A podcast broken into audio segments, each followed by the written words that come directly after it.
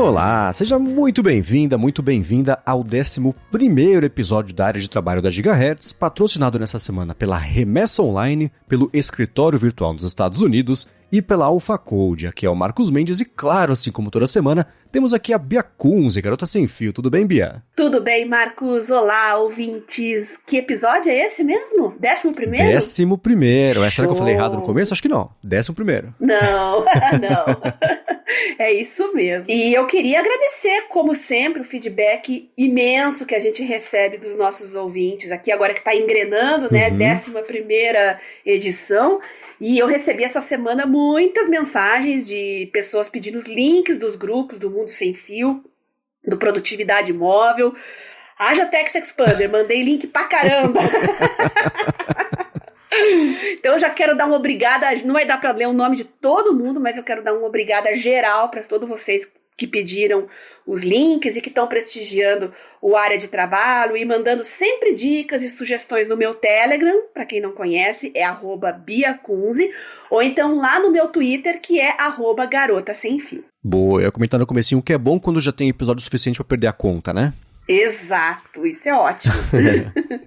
e obrigado a todo mundo que tem mandado esses feedbacks, muito bacana ver. Quando a gente conversa e publica, bate lá do outro lado, a galera escuta, gosta, comenta, dá o retorno, isso é muito bacana. Obrigado a todo mundo que tem feito isso. Legal. Agora, Bia, eu quero saber uma coisa. Da semana passada para essa, você descobriu já que são pinguins patinadores de Fortaleza ou ainda não? não, mas o pessoal cogitou muitas coisas aí, mandaram memes, mandaram umas coisas engraçadas, né? Eu até hoje não sei de onde é. que eu tirei isso, mas saiu, né?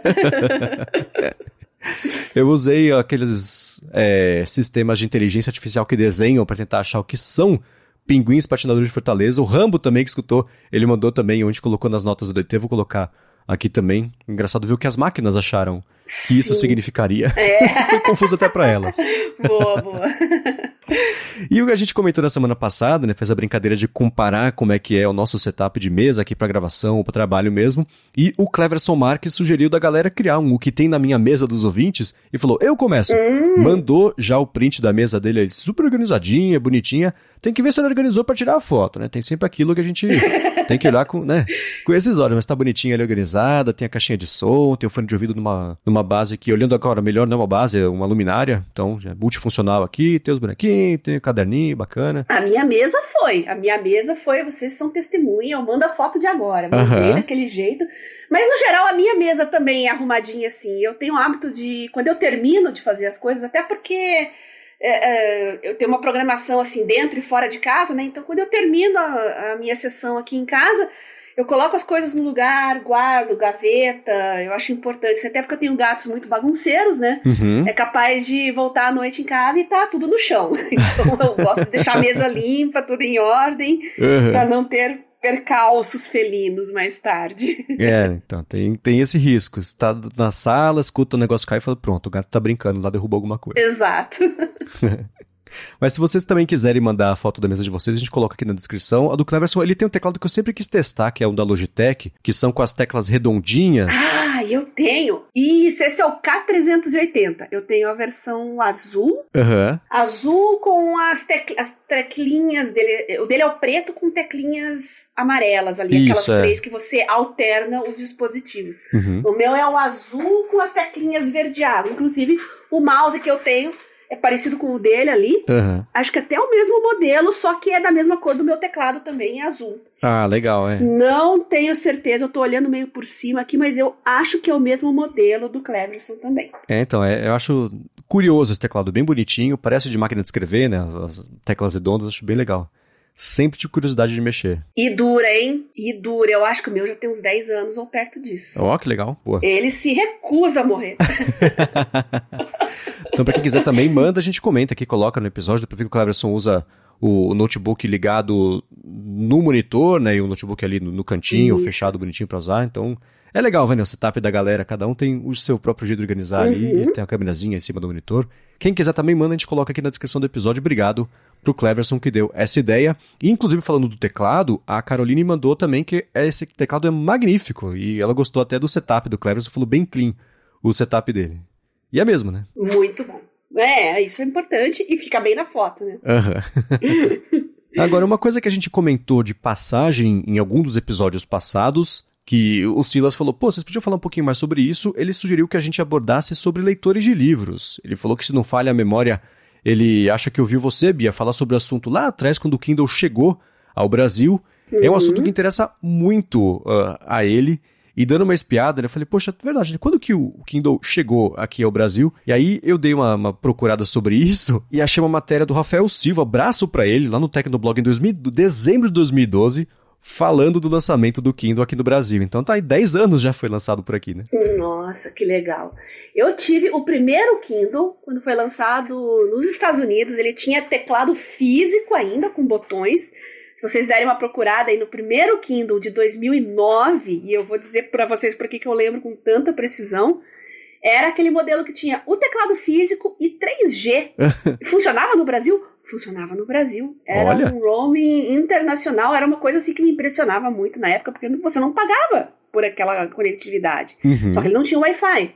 Então ele acessava exclusivamente a rede da Amazon para você comprar e baixar os livros. Uhum. Então eu achei aquilo fabuloso. Eu duvidava que ia funcionar no Brasil. Foi comprado fora, trouxe e funcionou perfeitamente. Aí no início de 2010 eu fui diagnosticada com a minha doença autoimune, né? Eu fiquei muito tempo paralisada, em cama. E uma coisa que me ajudou a manter a minha sanidade mental foi ter esse Kindle com 3G porque eu li muito, li bastante. Então era bom você poder comprar os livros e ler ali. Foi fantástico para mim. Olha, ajudou demais. Eu tinha ele há poucos meses quando isso aconteceu. Uhum. E tá aqui até hoje. Tenho ele aqui guardadinho. Eu tenho três, três Kindles no momento. E na época, uh, ah, para criar a conta, na, você tinha que criar uma conta na Amazon uhum. para comprar os livros, né? Uma conta Kindle que eles chamavam, né? E você tinha que ter um cartão de crédito, não um cartão internacional, você tinha que ter um cartão domiciliado nos Estados Unidos. Ah, é. Olha que, que insano. E quem criou a conta para mim foi o Guilherme, até mandar um abraço para ele. Ele oh, criou na iTunes, que eu também queria comprar os aplicativos, também tinha que ser um cartão domiciliado. Aí depois foi só mudar, eu consegui colocar meu cartão normal e funcionou. Uhum. A exigência era só na hora de criar a conta mesmo. Tá. E deu tudo certo, fiquei com as duas contas, na Amazon e na, na iTunes. Hum. É, é curioso o caminho que tinha que fazer só para criar uma conta. Eu lembro Spotify que nem Sim. tinha no Brasil, tinha que comprar gift card, aí tinha uns sites que vendiam gift card, mas era tudo feito com cartão de crédito roubado, aí cancelava a conta, Nossa. era um problemão. E pro é. iTunes também, né? Para criar a conta americana, eu lembro na época da App Store e jogo, acho que não tinha no Brasil, alguma coisa assim. Eu tinha muito mais aplicativo lá fora do que aqui. Eu nem tinha conta aqui ainda. Tinha que fazer a conta falando que você tinha um cartão presente, porque não era obrigatório colocar o cartão de crédito, mas tinha que ter o cartão presente. Então também era a maior volta para conseguir só fazer uma conta e usar. O que torna ainda mais surpreendente o fato de que você conseguiu usar a rede de dados da Amazon aqui, né, para usar esse primeiro Kindle, né? Exatamente. Então eu fiquei com essa conta é, da Amazon americana que eu tenho até hoje.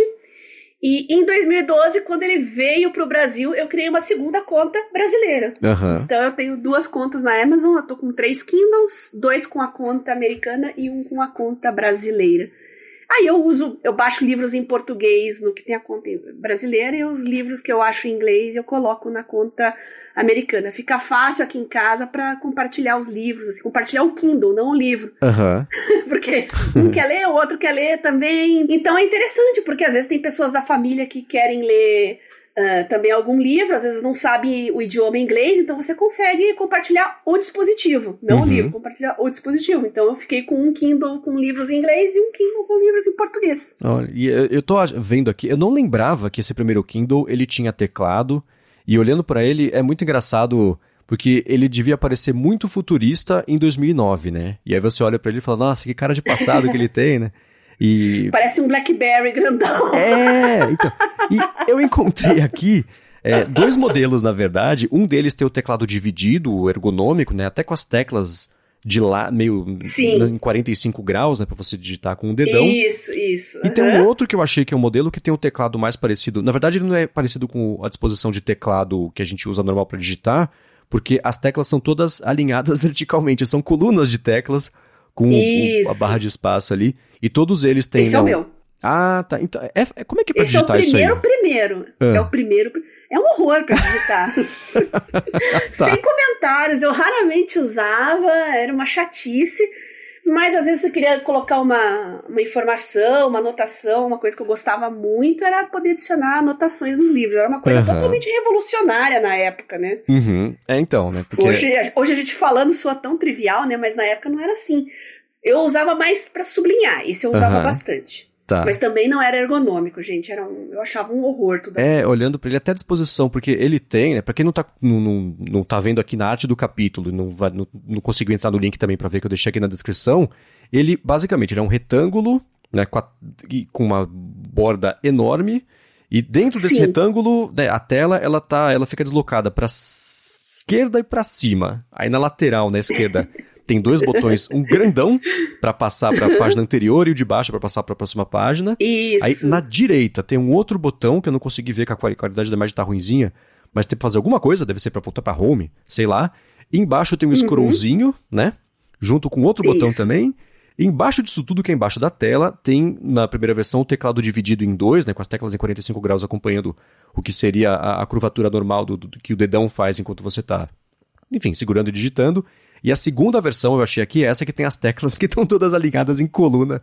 Que, uhum, que é, é o primeiro engraçado. dos primeiros. É, parece que quem desenhou isso aí nunca usou um teclado na vida, né? É, na época eu achava que era um dispositivo tão fantástico, uhum. né? Que tá aí até hoje, né? É, né? Que e... Essas é... bizarrices não me incomodavam tanto, uhum. assim. Ah, que, é, é, é, é difícil olhar para coisas quando elas foram feitas no passado com o olhar de tudo que evoluiu, que a gente tem hoje em é, dia, né? Exatamente. Mas isso exatamente. do 3G, por exemplo, é curioso. Só a Amazon poderia ter feito isso de oferecer Sim. conectividade internacional, porque a Amazon Exato. é uma das empresas mais malucas do mundo. Hoje, hoje em dia, tudo bem, né? já faz uns seis anos que ela tem lucro, mas ela nunca teve nem por parte dos acionistas a pressão para dar lucro. Então tudo bem, a gente oferece, a gente come o preço do 3G para a pessoa se conectar uhum. do país para comprar um livro de 2 dólares, né? Então é, é muito 3G curioso. 3G da, da AT&T, uhum. que aliás ela é, é, foram eles que fizeram a parceria com a Apple no primeiro iPhone. sim, sim, sim, exatamente. E nem é. chamava AT&T, acho que era Singular, acho que na verdade que ele ia chamar essa hum, rede de, de, dados e depois. Tô tentando lembrar. Eu acho que era é. Singular. Posso, mas eu posso ter enganado. É, mas enfim, aí você, então você desde o começo comprou a ideia de usar o Kindle e desde o começo rolou para você? Como é que foi a adaptação para você muito. usar? Me adaptei super bem, porque eu gosto muito de ler. É, eu já lia em smartphones, já lia nos palmes, já lia em Pocket PC. E ter um dispositivo sem aquela luz cansando a visão, é, é a diferença era brutal mesmo, né? Então eu adorei, fiquei fã assim já de cara. E tanto que tá até hoje aí os meus Kindles e eu gosto muito de ler com eles. Uhum. Eu gosto de livro físico também, continuo gostando. Gosto de livro digital, gosto de livros como um todo.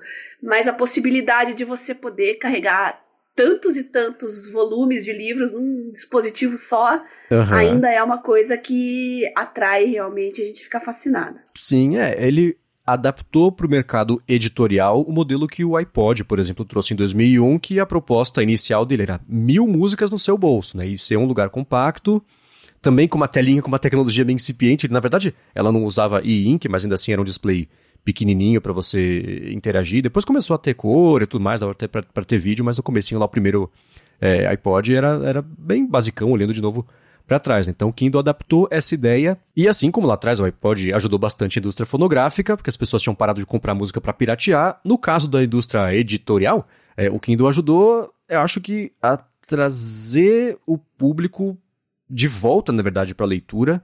E eu achei, especificamente falando de Brasil, eu achei uma matéria aqui lá de 2014, então, dois anos depois do Kindle ter sido lançado no Brasil, que é de, de, de, um autor que até trabalha hoje em dia como consultor do mercado editorial, que eu dei uma espiada aqui, falando que o Brasil não é, ele é, cravando que não seria, mas assim, o Brasil não é o país do e-reader, e dizendo que no Brasil as pessoas, é, comparando venda de tablet de telefone com o potencial de venda de Kindle, que enfim, né, cada um encontra o próprio jeito de explicar e, e defender seu ponto, é. mas ainda assim, é, explanando por que, que não seria isso. E, e, o contraponto com isso, e de novo, né, com o benefício de estar no futuro, olhar para o passado e falar, ah, você errou, mas ainda assim, é, uma, é, um dado de 2021, na verdade relativo ao dado de 2020, sobre como por causa da pandemia, e não tinha como ter previsto, previsto a pandemia em 2014, né, claro, as vendas de uhum. livros digitais saltaram 83% em comparação com, com 2019, né, então... É, a tecnologia hoje em dia do Kindle, de leitores em geral, está muito mais difundida, tem a, a, é, é, o, os dispositivos estão mais potentes também, claro, né? Mas é curioso ver como aqui no Brasil, pelo menos, no ano passado ainda existia espaço para saltar, no ano retrasado, na verdade, espaço para saltar 83% as vendas de uma tecnologia que está aí já faz um tempinho. Né? E continua tendo muito espaço, porque uhum. o Brasil não é o país do e-reader, mas não é o país do livro também. Uhum. É. Então tem ainda potencial para crescer, mas depende de muitos outros fatores, né? Sim, sim. E, é... e junto dos e-books também tem isso, esse dado inclui e-books e audiolivros, por exemplo, também, mas é, tá aqui, eu vou deixar na descrição também o link para essa matéria. 99% do faturamento de e-books veio de, de, livros digitais e 1% só ficou lá com os audiolivros. E, uhum. e, e o dado, e essa matéria fala também sobre como é, é, 83% das vendas aumentaram e o faturamento disso representou 36% de aumento só, o que é pouco, né? O que indica que livros físicos ainda são bem mais vendidos do que os livros digitais. Né? Com certeza. E o que mais me fascinava com o surgimento do Kindle e dos e-readers, como... ah, eu tive outros, viu? Uhum. Agora eu tô lembrando, eu já, já vou entrar nesse ponto, não só o da Amazon. Mas era hum, a possibilidade de comprar livros internacionais, livros uhum. em inglês, a um toque só. Porque até então a gente tinha que comprar, pedir, demorava para chegar. Eu lembro, eu lembro até hoje a satisfação que foi, acho que em 1999 a primeira vez que eu comprei um livro fora do Brasil e ele chegou até mim. Eu fiquei mara. Não foi na Amazon, foi na Barnes Noble. Uhum. E eu fiquei maravilhada. Falei, meu Deus, eu comprei no meu computador em outro país e chegou pra mim aqui. Sim. a gente dá gargalhada, né? Mas 1999, é, gente, são mais de 20 anos isso, né? Uhum. Então a gente vê o quanto a gente evoluiu e olha quanto tem para evoluir ainda, né? Sim, tem, e, e, eu vou voltar a esse ponto. A gente tem que olhar essas coisas com o olhar de como era difícil ter acesso a qualquer coisa nessa época, ainda mais trazendo de outro país. Sim. Eu, quando descobri a maravilha que era comprar DVDs no eBay, né, aí tinha que coisa que não tinha aqui no Brasil, eu tenho até hoje um monte. Eu tenho do Pulp Fiction, por exemplo, que vinha lá com um cardápiozinho do Jack Rabbit Slims, tem lá o 5 Dollar Milkshake, edição comemorativa, Sim. edição especial, coisa. E, e custava, geralmente assim, custava 6 dólares o DVD e 25 dólares para mandar para o Brasil. E não tem problema, é. assim era muito mais barato do que comprar aqui. Lembrando que nessa época o dólar era o quê? 1,80, né? Bons tempos. É. felizes não sabíamos. Só né? que você que tinha que ter um leitor de DVD uh, ah, apropriado, né? Sim, Ou desbloqueado, é. alguma coisa regiões, assim, né? É. Isso, VHS era a mesma coisa, era uhum. um perrengue. É, então, né? Mas também, e, e, livro também, né? Eu lembro que eu fiz uma compra na Amazon que é, isso a gente pode até comentar sobre as diferenças, o que te leva a comprar um livro digital e o que te leva a comprar um livro físico. Né? Para mim, especialmente livro de arte, eu prefiro, claro, que seja o livro físico. Eu comprei, eu lembro, é, eu fiz uma viagem uma vez, eu passei um tempo na Itália e eu adorei um livro que tinha lá do Michelangelo. E o livro tem, sei lá, 80 centímetros de, de, altura, ele é enorme, né? E pesadão, assim, ele é super grosso, que tem toda a obra do Michelangelo. Eu falei, putz, não dá para comprar isso, porque era barato lá, né? Não dá para comprar isso e levar na mala, né? Eu cheguei aqui no Brasil, ele custava mais de mil reais o livro. Eu falei, putz, eu queria tanto, mas não dá, né? Aí eu comprei na Amazon e tinha frete grátis e tinha, sei lá, não tinha imposto, né, pra importação de livro no Brasil. Então, ao invés de pagar mil reais, eu paguei, sei lá, 200 reais desse livro, que é a coisa mais bonita que tem aqui de, de livro de arte, assim. Então, livro de arte, eu tendo a comprar o livro bonito mesmo. Eu já comentei sobre o Stefan Sagmeister, que é um, um um designer gráfico que eu adoro o trabalho dele, tem livros também que foram edições especiais que deu para comprar por causa disso. Então, os livros que são sobre arte eu tendo a comprar os físicos, mas quando é uma ficção, um romance, um, livro é, de história mesmo, contando uma história, aí eu tendo a comprar os livros digitais. Como é que é essa divisão para você? Então, é, depende do conteúdo, sabe? Até porque eu queria usar mais leitores de e-books. Eu acho que eu uso menos do que eu poderia, porque eu leio muito livro técnico. Já expliquei uhum. isso aqui, né? Tem diagrama, tem gráfico, coisas que você precisa de cores. E às vezes, para ampliar também, você vê um gráfico ali, quer ver números, não tem como fazer isso direito num Kindle, né? Uhum. E, inclusive, eu estou preparando aqui para os nossos próximos episódios. Eu vou falar para vocês dos e-readers com tela grande e caneta, né? Uhum. né? Não tenho nenhum dos dois. Eu vi alguns reviews, alguns bem positivos, outros nem tanto. Vou explicar por que, que eu ainda não entrei nessa, não arrisquei ter um, né? Mas vou separar, por exemplo, o Remarkable e o Onyx, que são os dois que eu achei mais interessantes, Marcos, se você quiser dar uma olhadinha. Uhum. Onyx Book e Remarkable são os dois tá. mais interessantes e populares. Tem bastante review deles no YouTube. A gente pode abordar aí nos próximos episódios com mais calma. E eu acabo usando mais o tablet mesmo para os meus livros técnicos. Não tem outro jeito. Eu preciso das cores, eu uso a caneta. Então, tá dividido mais ou menos assim. E livro de papel, basicamente, é biblioteca.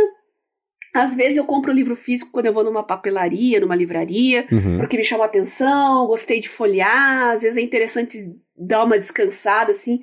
Ou então, se eu tenho interesse de emprestar para outras pessoas da família, então Sim. aí acabo comprando livro físico. Mas proporcionalmente, livro físico hoje eu compro bem menos do que digital. Uhum. É, né? E uma coisa que é uma questão até eu não sei, eu nunca tive a culpa, por exemplo, de não ler tanto quanto. É, eu vou usar uma frase meio cretina, mas vocês entendem o que eu quero dizer. A pressão da sociedade manda você ler. Sabe aquela coisa assim? Se você não lê livro, você não é culto? Sim. Eu nunca tive essa, essa entendo, pressão, entendo. porque eu acho que sim. Há 200 anos, ok. O livro era basicamente. 300, é, era basicamente a única fonte de conhecimento, entretenimento e cultura que você poderia ter. Ok. Uhum. Hoje em dia, isso tá. Né, tem. É, eu não vou nem falar sobre. Tem documentário, tem filme, tem série de TV, tem música, o acesso que a gente tem a outros tipos de cultura. Eu acho que aumentou a, a, a, a gama de opções. Então eu não me sinto culpado, por exemplo, de não ler tanto quanto eu deveria ou gostaria. Não sei. Eu leio um livro quando me interessa o assunto, o, o autor ou autora, é, é, a temática de modo geral, que é diferente do, do assunto, né? Mas é, quando eu comprei o Kindle, não sei como é que foi com você, quando eu comprei o Kindle, eu voltei a ler um pouco. Eu, eu li livros que eu não teria lido se eu não tivesse comprado o Kindle. Eu dava uma espiada na, né? Mas foi no começo, porque é novidade, né? Aquela coisa assim. Então eu via na lógica que é, pô, isso aqui é bacana, né? Ou então, é, por ficar mais fácil o acesso, aí sim ele faz uma diferença enorme no dia a dia. É. Eu tava vendo, por exemplo, eu tava reassistindo, na verdade, a série The Leftovers, da HBO. E era baseada num livro. Eu falei, pô, tá aí, vou ler o livro. Fui lá no Kindle, comprei, li, beleza. Não teria lido de outra forma se não fosse assim. Então, esse acesso muito facilitado é, é, fez a diferença. Mas eu ainda, assim, acho que tudo bem se a pessoa não lê tanto quanto ela acha que deveria, porque cultura e conhecimento hoje a gente tira de infinitos outros meios e o livro é uhum. basicamente só mais um deles. Né? É, a gente se, tenta se adequar né, à sua realidade no momento. Eu também estou lendo menos livros do que eu lia mas o meu tempo está indo muito para artigo científico agora, então eu passo uhum. um bom tempo lendo artigos. É uma forma de atualizar os livros também, por que não, né? Você já tem é, né? certos assuntos, a ciência, ainda mais falando de biotecnologia, né? Que é a minha área de interesse. Então, novidade está surgindo o tempo todo. Então, o livro logo é complementado por algum artigo científico, né? Uhum. E eu não sou tanto do audiovisual, mais uma vez, porque é uma coisa que você tem que ficar sentada ali olhando. Eu gosto ainda muito de podcast, sempre gostei, sempre fui incentivadora de podcasts. Então, eu caminho, gosto de andar muito a pé, ainda pego transporte público, eu gosto, me faz muito bem. Uhum. Então, nesses momentos, ou é música ou é podcast. Então, não, não tem não tem outra coisa. Eu gosto bastante de academia também, às vezes é música, às vezes é podcast, uhum. fazer exercícios. Isso é um hábito que eu tenho já desde o tempo dos palmes. Então, não consigo largar e podcast é uma excelente maneira de se informar. Sim, né? E olha que, que curioso, né? Eu, o podcaster aqui, citei várias formas de conhecimento e entretenimento, uhum. mas esqueci de falar justamente no podcast, né? olha que falha. Eu quero até falar agora um pouquinho sobre o nosso uso, os nossos dispositivos, né, parte mais técnica, especificação também, mas antes disso, eu quero tirar um minuto aqui do episódio para agradecer a Remessa Online, dar as boas-vindas para a Remessa Online, que é a nova patrocinadora aqui do Área de Trabalho e tem como oferta bem bacana para os ouvintes do podcast. A Remessa Online é uma plataforma brasileira, inclusive, né? Olha que bacana, para transferências internacionais e com ela você pode mandar ou receber também dinheiro de mais de 100 países de um jeito bem simples e bem seguro também, claro que é muito importante, né?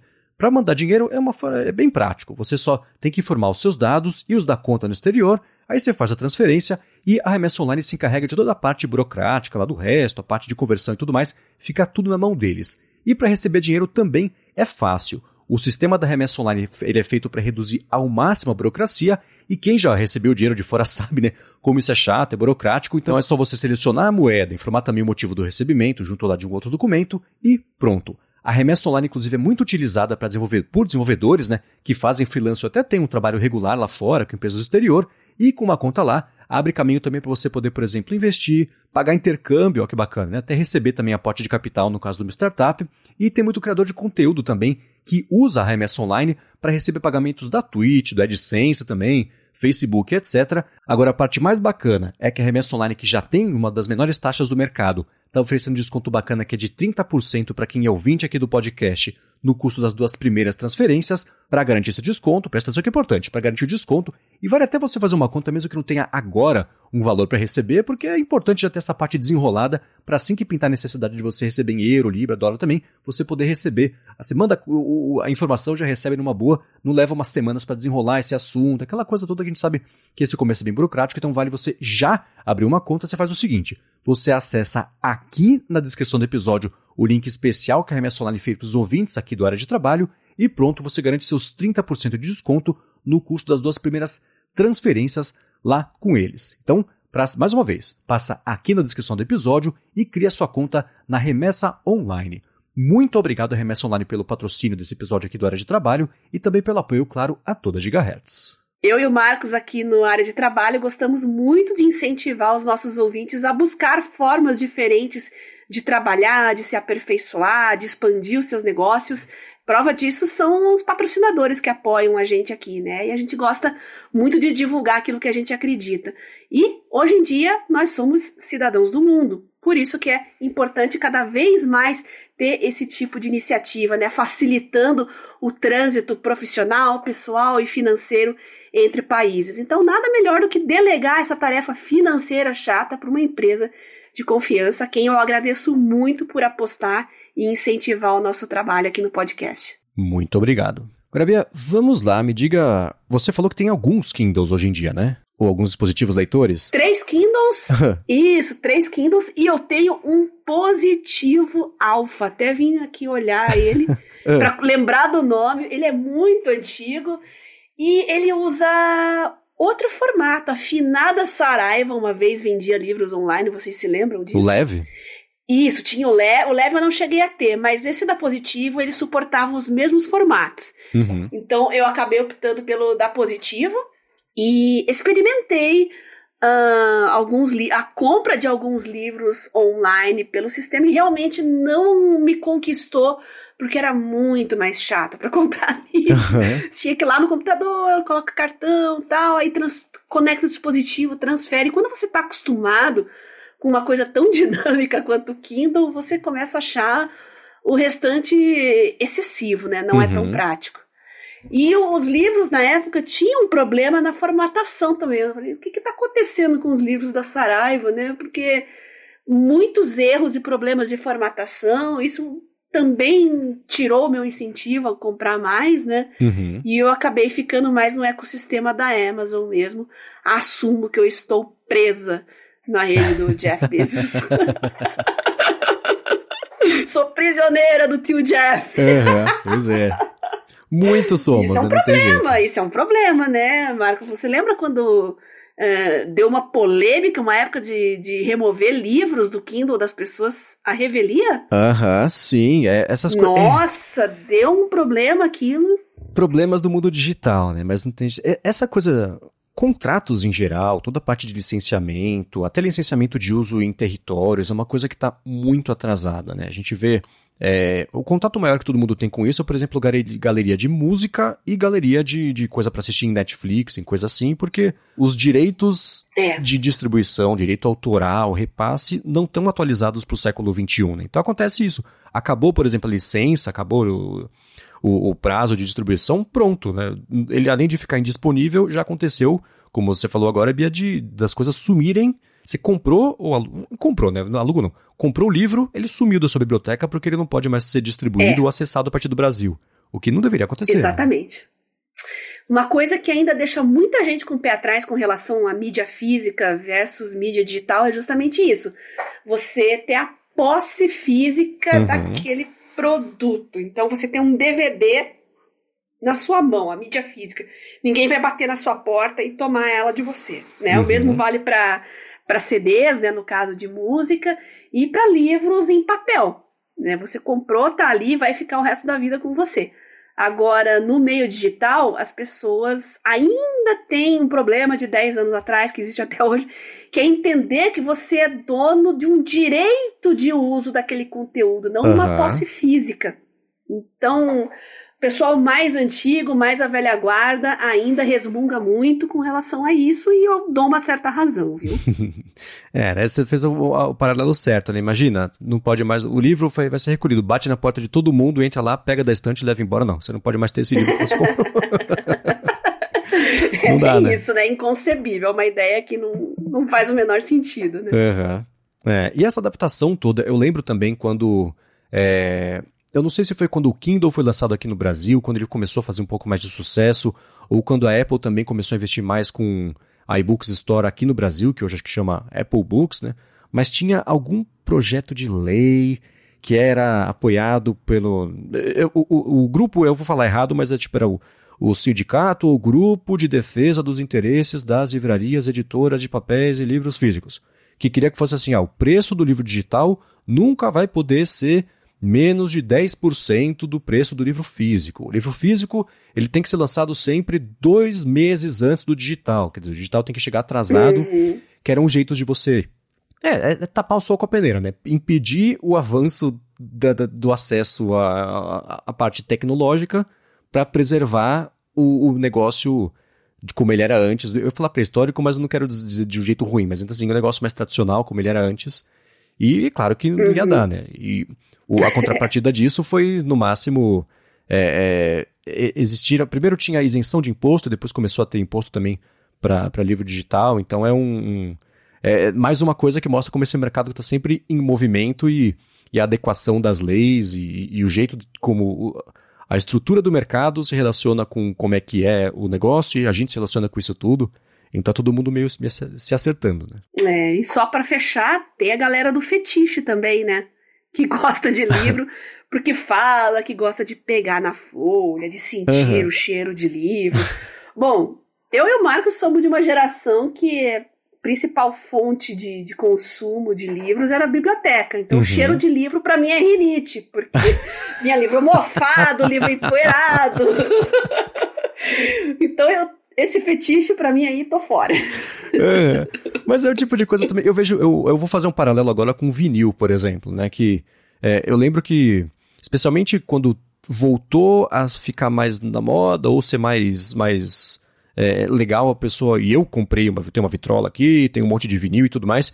E eu lembro da galera meio que se justificando porque tá comprando. Ah, mas bacana, o som é mais quente, é mais. Não, eu quero comprar esse negócio e pronto, eu comprei, eu vou escutar assim, tá resolvido, né? Então toda essa parte é. que você falou do, do, do, da fetichização do, do motivo pelo qual você está usando, mas também é o que tipo uhum. de, de se é a coisa que a pessoa presta atenção nisso e traz prazer para ela, maravilha, né? Ninguém tem nada a ver com isso. Exatamente. É. Mas essa história que o som é melhor também é meio lenda, né? Tudo memória afetiva, uhum. tudo conversinha fiada.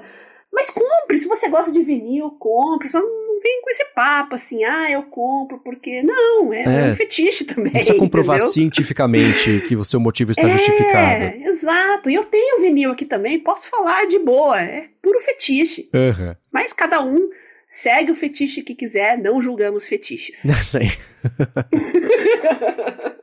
Agora, dos seus dispositivos todos, os que você tem, os Kindles e não Kindles, qual que você usa com mais frequência? Qual você prefere usar? É o tablet, sem Ah, então, né? Falar tirando o tablet. Ah, tirando o tablet? Deixa eu dar uma olhadinha aqui, peraí. É o Kindle, esse que tá na minha mesa aqui, que é o americano. Uhum. O Kindle com a conta americana. Então, é o tablet, o Kindle americano, Uh, até porque. Você tem ideia do modelo, comprar... geração? Puxa, esse aqui é de 2013, 2012. Comprei fora também. Esse uhum. eu comprei presencialmente na. Ah, eu acho que foi online. Na época eu não vendia em loja, assim. Comprei online e recebi no hotel. Ah, é verdade. Comprei online, recebi no hotel. Aí na loja eu comprei uma capa para ele. Uhum. Tá? Então esse aqui já tem perto de 10 anos. Tá. E o que tem a conta brasileira tá, acho que lá no quarto, em algum lugar. Também uso bastante. Ah, é, tá do lado da cama lá, né? E tem mais os livros em português mesmo, é mais recente, deve ser de 2015, alguma coisa assim. Uhum. Que foi quando eu comecei a usar uma conta brasileira para Kindle. Tá. Até então só usava americana. Dá para comprar livros em português, brasileiros, etc., com a conta americana, mas eu separei, organizei os livros dessa forma para ficar mais fácil por idioma. Então, em português tem mais livros de entretenimento, e em inglês são mais livros assim os assuntos da minha área, digamos assim, né? Uhum. Não são necessariamente livros técnicos, mas são assuntos de interesse da minha área. Então é o Kindle US. Uhum. E o seu, Marcos? Então, eu... Tirando o seu MacBook, que eu sei que acho que é o seu dispositivo principal. Ah, é o principal, sem dúvida, né? É, eu tenho um Kindle, é o Paperwhite Wi-Fi, que eu comprei lá em 2017. Eu não sei qual que é a geração, mas é um, ele é um pequenininho. São 6 polegadas, tem 4 GB de, de, de, espaço só. E é um que tem 4 LEDs, ele é retroiluminado, que é bacana, né? É fosco e retroiluminado, então dá para ler no escuro, ou se tiver uma piscina, por exemplo, é, não que eu vá muito a piscinas, mas assim, se eu estivesse na piscina perto do Kindle, é, daria para usar. E é aquela coisa, né? No comecinho eu comprei um monte de, de, de, de, de livros pela empolgação e tinha também, acho que uhum. dava assinatura pro, pro Audible. A gente pode até falar sobre isso daqui a pouquinho, sobre escutar audiolivros. É verdade, é verdade. Mas é, é, hoje em dia eu uso com, com, com menos frequência, né? Eu, eu, li recentemente, comentei o Build, que era que é sobre que é do o Tony Fadell, né, que é o cara que ajudou a inventar o iPod e tal. E ele fez um livro que eu até comentei, acho que no primeiro ou no segundo área de trabalho, que ele queria fazer um livro de mentoria porque ele não ia conseguir fazer mentoria com a frequência ou com a qualidade que ele queria, então ele fez um livro, que é uma historinha, mas beleza. O livro é bacana, vale, é, vale ler para quem quiser. E, enfim, eu comprei e, e, eu uso. Eu não sei como é que você. Se você tem fácil aí. E eu gostei dele desde o começo porque tinha é uma coisa que eu nunca tive essa prática. Eu lembro na escola, por exemplo, a galera lendo e grifando livros loucamente. Eu falei, vocês estão grifando pra quê? Você não vai nem lembrar que você grifou, você não vai conseguir achar se você procurar, porque não tem um índice, não tem um jeito de você achar isso fácil, tem que ficar folheando o livro. Uhum. Então, é. eu lembro que tinha lição de casa, por exemplo, ah, leia o capítulo 3 e 4 e grife o que você achar mais importante. Eu falei, putz, mas essa é a lição, né? Ver o que você é. aprendeu, não? Eu, eu, lembro que nesse dia eu comecei a grifar as coisas todas, tá? a professora falou, você grifou tudo? Eu falei, ah, achei tudo importante. Ela não me deu a nota que eu precisava porque, né, não era isso. mas nunca fez sentido para mim esse tipo de prática, mas eu passei a fazer isso no Kindle porque aí ficava fácil de encontrar depois.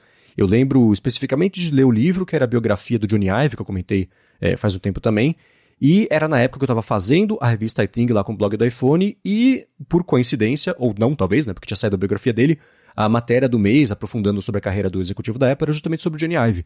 E aí foi o Festival uhum. de Grifos, porque ele tinha informações importantes e valiosas ali que eu, depois de ler o livro, eu queria resgatar rapidinho para poder trazer para a matéria, né? Mas. E tem até hoje aqui, né? Isso sincroniza com a nuvem, o que é bacana também, né? Se eu usar, por exemplo, o aplicativo do Kindle no iPad, vai estar tá lá tanto acesso aos livros quanto também tudo que eu, que eu gerei dentro dos livros, incluindo essa parte de marcar uma página, um favorito, ou grifar também. Mas com o Kindle eu passei a grifar um pouco mais do que eu fazia uhum. é, até hoje com livros físicos. Com também tem aquela coisa de eu sempre achei horrível você rabiscar um livro, né? E aí, é, é, tudo bem que eu imagino que você faça muito isso por causa dos seus estudos, ou não? É, uma coisa que pouca gente sabe é que você pode. Os, os livros do Kindle você pode ler no próprio navegador do computador também. Uhum. Você comprou, se você não tem Kindle, não tem nenhum dispositivo, você lê no navegador. É chato, mas é possível. E você tem ali Claro, sendo navegador, você tem outras possibilidades que você não tem no dispositivo dedicado. Uhum. Então, uma delas é você poder acessar somente os trechos sublinhados e as anotações.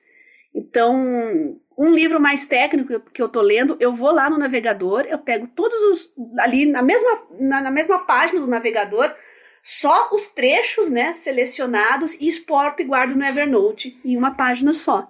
Então, lembra que a gente na escola fazia fichamento de livro? Era mais ou menos isso.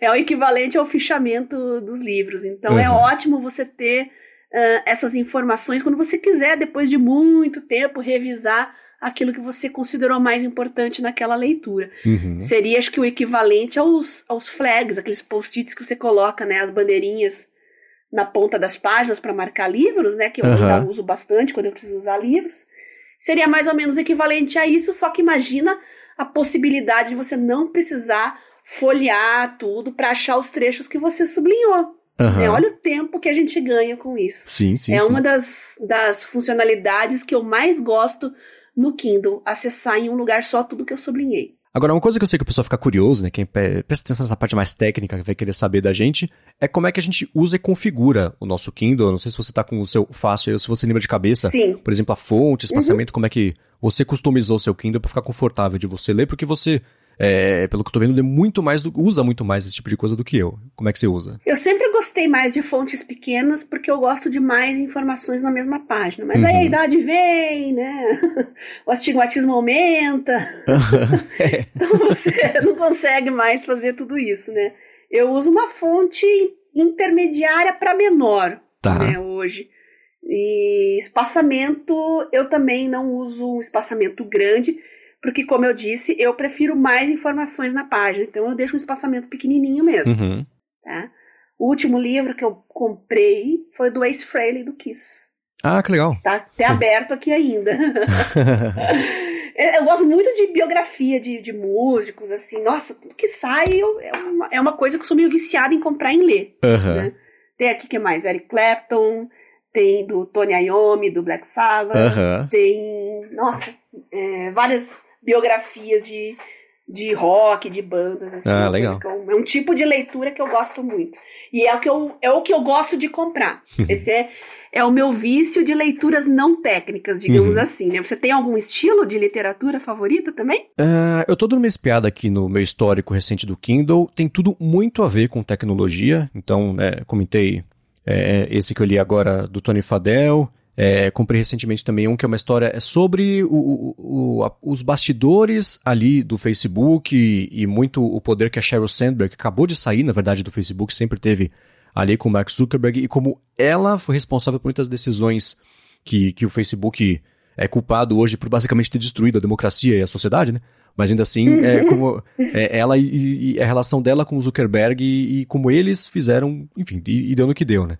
Eu vou deixar aqui na descrição o livro, o nome dele é An Ugly Truth. Eu não sei se tem em português, disse o cara fresco, mas assim, eu comprei em inglês e li em inglês, né? Chama é, An uhum. Ugly Truth: Inside Facebook's Battle for Domination. E é uma leitura rápida, uhum. dá pra ler num dia.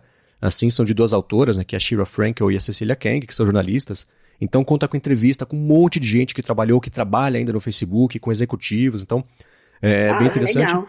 Eu tendo a ler mais sobre tecnologia, então tem um que eu gosto muito, apesar de estar bem desatualizado, que é um livro chama Hatching Twitter, que é do Nick Bilton, que é um cara também muito ligado em rede social, então ele conta toda a história do Twitter até 2013, 14 talvez, que é de quando sai o livro, que é bem bacana também. Então são biografias ou, ou de executivos ou geralmente coisa ligada mais ao mercado de tecnologia mesmo. Uhum. É, acho que esse é o meu segundo estilo de leitura favorito também. Gosto muito de livros ligados à área digital, inteligência artificial, mais no não técnico, mais no uhum. sentido de cybercultura, digamos assim, né? Sim. Cultura digital.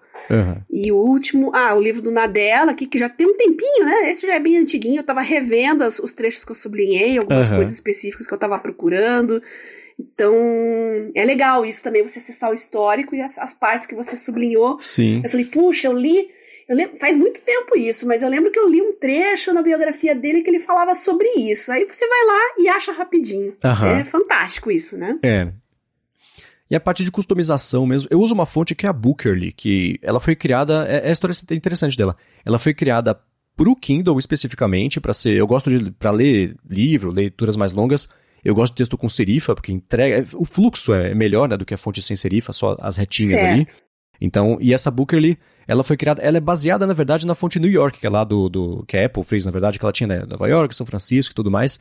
Então, ela tem. E, e para leitura, é, é, bem técnico, mas é o tipo de coisa que quando faz falta, eu presto atenção, tropeço no texto, aí eu, eu não tenho mais. me tira um pouco do prazer de ler. Então, são duas coisas.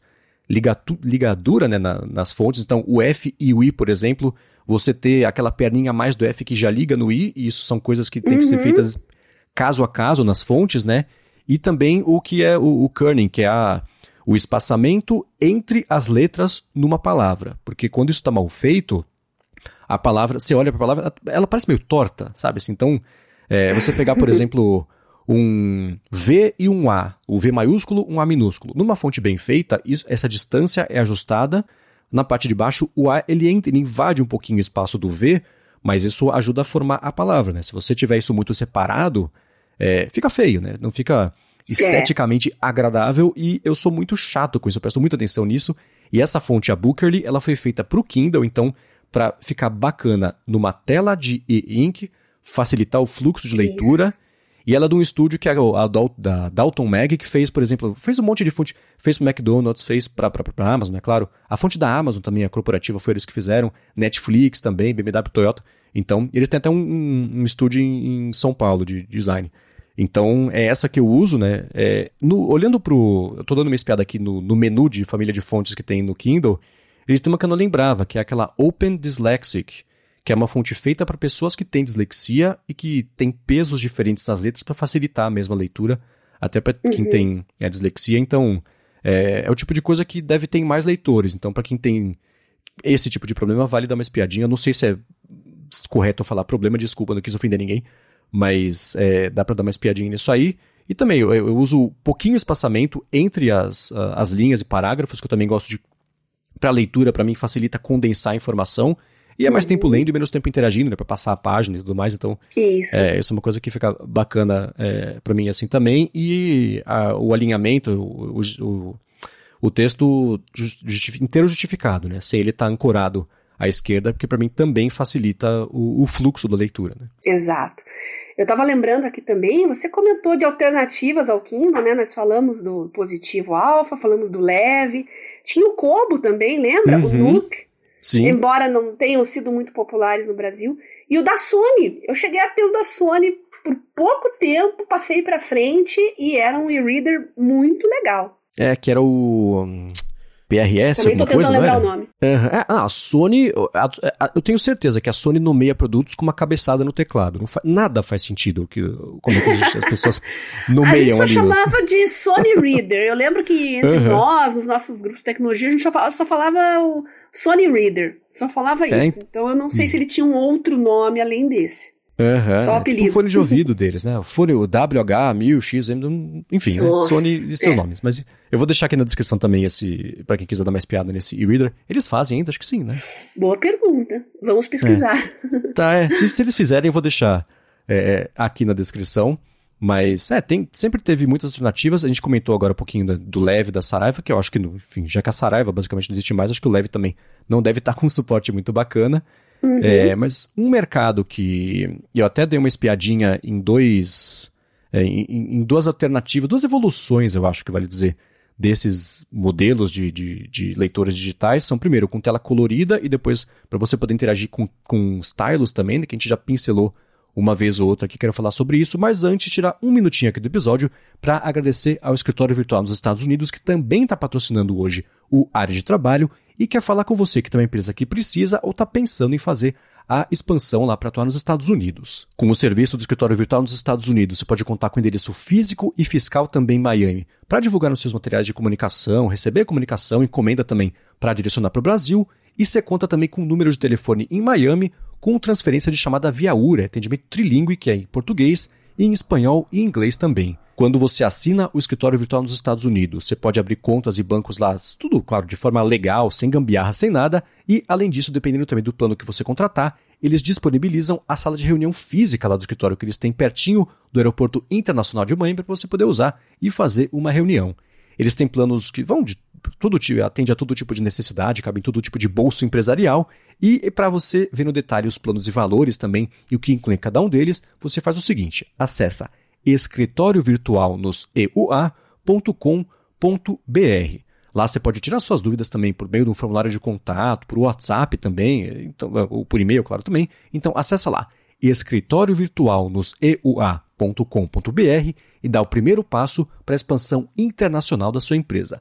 Muito obrigado ao Escritório Virtual dos Estados Unidos pelo patrocínio mais uma vez do área de trabalho e também, claro, pelo apoio a toda Gigahertz. A gente acredita muito no serviço dos nossos patrocinadores, assim como eles apostam na gente também. Então, muito obrigado pela força. Muito obrigado. Agora, eu, a gente comentou né, sobre um desses produtos que eu vou falar agora, que é o MatePad Paper da Huawei, que ele foi anunciado nesse ano, na verdade, na MWC, acho que foi Sim. em março, né, que, que ela rolou. E eu vou deixar aqui na descrição do episódio um vídeo que ficou bem bacana do Tecmundo, repassando, eh, fazendo um, um, uma, um, primeiras impressões ali, um hands-on rapidinho no produto e é o tipo de coisa que eu não sei você, Bia, mas quanto mais eu olho para ele, mais eu tenho vontade de testar com as minhas próprias patas. Você já viu esse produto? eu fico salivando.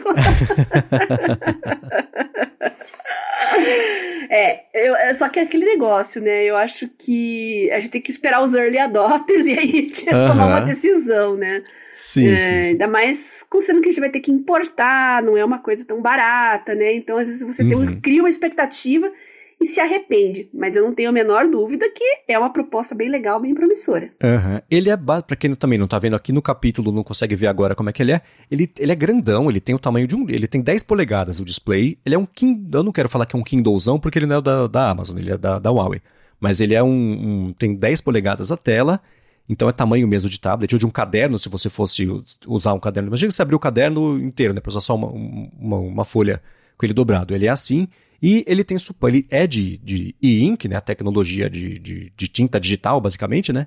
Só que ele tem suporte completo a stylus, a caneta digital. Então você pode grifar, rabiscar, fazer anotação, tudo mais em cima disso. Ele é em preto e branco, né, claro. E a textura dele da tela, eles se preocuparam em fazer como se fosse, tipo, película, aquele paper-like que a gente comentou algumas vezes. Tem essa textura para você rabiscar e parecer mesmo que você está é, usando um papel. Ele, é, curiosamente, tem uma bateria enorme, né? São 3.635 mAh, que se você pensar que é para uma tela de e-ink, deve durar é. bastante aí, né? Mesmo com essa tela grande, deve durar bastante. E, enfim, ele, é, aqui no review deu para ver que ele tem funções que lembram mais de uso de tablet. Então, por exemplo, gravação, o que deve ser ótimo para você estar tá fazendo, tá, sei lá, tá numa aula, por exemplo, para gravar a aula e fazer anotação e você consegue ver isso tudo num aparelho só depois o que é bacana também, sem distração de, sei lá, né? Não vai estar com a uhum. Netflix ali te chamando a atenção, né? Vai conseguir fazer isso com o foco que um, um, leitor digital dá. Então eu tenho muita curiosidade. Eu não sei como encaixar isso no meu dia a dia, mas é um. pela possibilidade técnica, né? Pelo, pelo, pelo exercício técnico que ele é. Eu acho ele uhum. bem interessante. É, eu acredito que a bateria, ele, ele deve consumir muito mais bateria, sim, comparativamente com o Kindle. O Kindle Uh, não tem o display, né? Que acho que é o que consumiria mais energia, né? E o uhum. processador praticamente só é usado quando você avança a página ali, né? Eu uhum. acho que é o único momento que você precisa de um pouquinho de processamento. Agora, com o dispositivo que você vai escrever com a caneta, o processador está sendo mais exigido o tempo todo. Então uhum. eu acho que faz total sentido. Ah, verdade. Essa bateria não quer dizer necessariamente que ele vai durar um mês, por exemplo. Eu acho que talvez uma semana, Alguma coisa assim. Não sei, é. eu tô chutando. É, mas excelente ponto, né? Ele tem um. um, um o fato de ele estar tá acordado e existindo, ele está o tempo inteiro preparado para receber interação com a caneta, e se você está interagindo, ele está precisando processar isso e, isso e, cálculos, enfim, né? É uma coisa que Exato. vai acabar gastando mais vezes, tem razão. Agora, uma coisa que eu fiquei curiosa sobre ele, que eles até tentam abrir ali no. no eles que eu tô dizendo é o que do, o pessoal lá do Tecmundo que fez o review, né? Eles estavam uhum. lá no, uhum. no, no, stand da Huawei vendo o, o produto e aí tinha lá um, um botão para abrir o TikTok. E eu fiquei ah. curioso como é que seria um TikTok em e-ink, mas dá pra ver ali que a, a, conta do dispositivo de demonstração não estava logada, então não deu pra ver como é que seria. Caramba. Mas é curioso, né? Porque é, esse aqui, é, pela interação que eles fizeram ali, dá pra ver que ele tem uma taxa de atualização melhor do que a do Kindle, né? Que quando você toca para passar uma página do Kindle é, isso é a tecnologia do, do, do Ink, né? Ele, a, a, ela negativa e volta já com o conteúdo novo, então é sempre um flash meio estranho, assim. Então, uhum. é, não tem, não dá para você passar um vídeo, por exemplo, a mais do que um quadro por segundo, sei lá, qual é a taxa de atualização do, do Ink do Kindle, mas aqui é, a, a, taxa de atualização dessa tela, até para dar suporte a você escrever e desenhar e ter a, é. a sensação de, de feedback do que você está fazendo, é como se fosse uma coisa física, tem que ter essa, essa taxa de atualização um pouco mais frequente. A única coisa que dá para a dica de como é que é essa tela é justamente nessa funcionalidade que eles mostraram que o, o display tem, que é de você fazer uma gravação, que tem ali a, a o waveform atualizando em tempo quase real em relação ao som que está sendo capturado, então dá para ver ali que ele tem, sei lá, ele atualiza umas 3, 4 vezes por segundo. Já é alguma coisa, né? É, embora a gente fale que ele seja um Kindle maior, é bom lembrar que a própria Huawei categoriza ele como tablet não sim, como sim, um leitor sim, de livros. Então, uhum. ele é bem mais versátil, então é uma categoria talvez um pouco diferente, né? É, é sim, ele, é, estrategicamente faz mais sentido até você categorizar como tablet, porque Kindle, ele, ele quando eu penso em Kindle, por exemplo, eu penso em consumo de conteúdo. Né? Você pode até né, fazer uma marcação na, na, página, mas isso você não está criando nada, né? Então, para não dar a impressão de partida que o, o, produto ele é um é só um leitor, ainda mais porque tem suporte a caneta e tudo mais, ele é muito mais interativo, aí faz mais sentido mesmo ver é, essa comunicação que eles estão dando, dizendo que é um tablet é um tablet é um tablet de ink e não exatamente um, é. um, um Kindlezão. Fazendo um paralelo com a Apple, dá pra gente dizer que o Kindle equivaleria a um iPod, os primeiros iPods. Né? é. Enquanto que esse MatePad Paper da Huawei seria mais um iPod Touch, talvez. Uhum. É, boa, bom paralelo. É, e é curioso a Huawei ter lançado ele agora, porque a Huawei, pra essa parte mais de bastidor do mercado, ela tá com um problemão comercial com os Estados Unidos, porque eles bloquearam negócios com a Huawei, então ela não pode, por exemplo, ah, é, usar o Android licenciado com o Google, tem que usar no máximo o Android de código aberto, e isso envolve um atraso. Então, o próprio sistema que ela está usando aqui é um sistema que ela fez em cima do Android, que é o Harmony OS, que ela falou que não ia ser feito em cima do Android, mas enfim, ainda assim ela fez. É, e também, né, toda a parte de, de peças, conseguir peças, uso de patente, tá tudo bloqueado, né? Então, uhum. é curioso ela ter. E que bom que ela conseguiu é. lançar isso aí, Sim. mesmo com esse, esse período bagunçado pelo qual ela tá passando. Né? É, o consumidor vai ter que considerar isso também, antes de fazer a compra, né? Porque sim, tem sim, um embate é. aí político, comercial, ele é diretamente afetado aí no, no resultado final do produto, né? Você vai ter é. algumas dificuldades com certas coisas. Uhum. E um outro tipo de produto também, esse eu achei é, bem bacana, é outro que eu fico muito curioso para testar e tenho menos esperança de testar, porque as, a empresa não tem nem presença aqui no Brasil, é de uma empresa chamada Pocketbook, e eles têm o Inkpad Color, que é basicamente um Kindle colorido. Então, é uma tela, é uma tecnologia de uma tela, é a empresa que chama Kaleidos, Kaleido, né? Kaleidoscópio, chama Kaleido, e é, imagina o Kindle colorido, é isso. Então, é, eles colocam ali uma no vídeo de, de para promover o produto, eles colocam lá situações de uso. Primeiro, quadrinhos, o que, ok, não sustenta exatamente um mercado inteiro de dispositivos é, é, móveis, mas ainda assim, para quem gosta de quadrinhos, vai estar tá lá. E também tem lá o executivo com suas planilhas e seus, seus gráficos coloridos, leitura, consumo de conteúdo também é, colorido. Então eles têm é, é, um, um, lá, é evolução, né? Então é, a é. galera que não se sente atraída por um dispositivo só com a e-ink preto e branco já existe a tecnologia, pelo menos, da e-ink colorida, né? Que é bem bacana. Exatamente. O modelo mais recente está por três contos aí no Mercado Livre. Quem quiser arriscar. Parece bonito. Eu, agora eu, eu, abri ele aqui, eu realmente eu já tinha visto alguns reviews dele. Ele realmente, para uhum. quadrinhos, olha, para quem gosta, é bem legal. É, né? E, é, e é, aí, voltando a falar da Amazon, a Amazon tem, por exemplo, aquele Kindle Fire que eles nem vendem, eu acho, aqui no Brasil. Não. Que aí foi a entrada deles no mercado de tablets mesmo, né? Complementando a, o Kindles, foi, foi o, o, os Kindles, foi o, o, mercado que eles entraram de tablet. E aí, é, tem, tem câmera, tem né, suporte aplicativo, você vê Netflix, você faz chamada, tem uma câmera pra você fazer chamada lá é, com uhum. zoom e tudo mais, né? E, enfim, aí é 100% um tablet mesmo, mas acho que nunca pegou, né? Eu não vejo. Eles fizeram uma época promoção que você comprava. Era tipo, compre um e leve seis, era um pacote de seis com descontão. Nossa. Então quando você vende seis de alguma coisa, é porque não tá, não tá vendendo como deveria, né? Mas, então, enfim, porque. É, bom, a gente tá falando de Amazon, né? Hoje eles vendem livro, vendem séries, vendem, no caso do Prime, né? Filmes, música. Uhum. Então eles têm uma loja multimídia completa. Talvez uhum. a ideia seja vender uma solução para a família inteira, né? É, sim. É, a, a, crítica, por exemplo, ao iPad sempre foi que ele não dá suporte a contas de usuários dentro do dispositivo. Uhum. Existe, né, dá para fazer de uma gambiarra ou outra. Existe, por exemplo, também é, um jeito de usar o iPad no modo escolar, que aí sim tem suporte a múltiplos usuários, mas não é nativo ali do sistema, né? E aí é aquela coisa porque ah, assim, na melhor das hipóteses para a Apple, ao invés de, de, a família comprar um, compra, sei lá, dois, três, quatro, né? Cada um tem o seu, né? Ou então, aí, para a vida real é o quê? As pessoas dividem o mesmo tablet e cada hora é uma que tem que fazer um malabarismo de contas ali. Que bom que serviços tipo Netflix e as outras já dão suporte a, a isso de usuários, né? Porque nativo ali do sistema não dá.